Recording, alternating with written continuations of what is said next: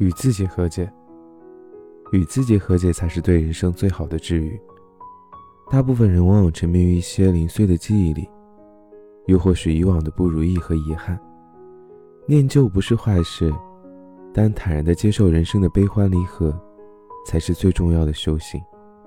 我们无法决定一个人的出现，自然也无法改变一个人的离去。有时候我会在想，相遇的意义何在？活着的意义又何在呢？后来我静下心，我想，相遇的意义是彼此的生活中带去了一段美好的印记，而活着的意义，则是寻找活着的意义。之所以美好才可以难以忘怀，正是因为难以忘怀，所以才要和自己和解。那如何与自己和解呢？那便是活着。倘若我们太过于执念那无法改变的现实，那又何来活着的意义呢？又何来人生的绚丽？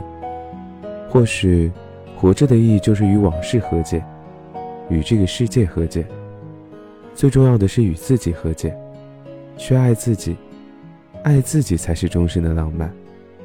而这场浪漫的开始，都取决于我们自身：是选择继续执迷不悟的念旧。还是去开启一个新的浪漫人生呢？去迎接未来日子里的第一抹朝阳。对于生命而言，接纳自我，活在当下，不限于过去，才是最好的温柔。学会与自己和解，在看似一个个独到孤处的日子里，实则是享受自己的惬意。在一个人的日子里，懂得享受自我，才是人生旅途中。最圆满的答卷，懂得爱自己，才是终生浪漫的开始，不是吗，陌生人？自己才是自己的避风港，加油！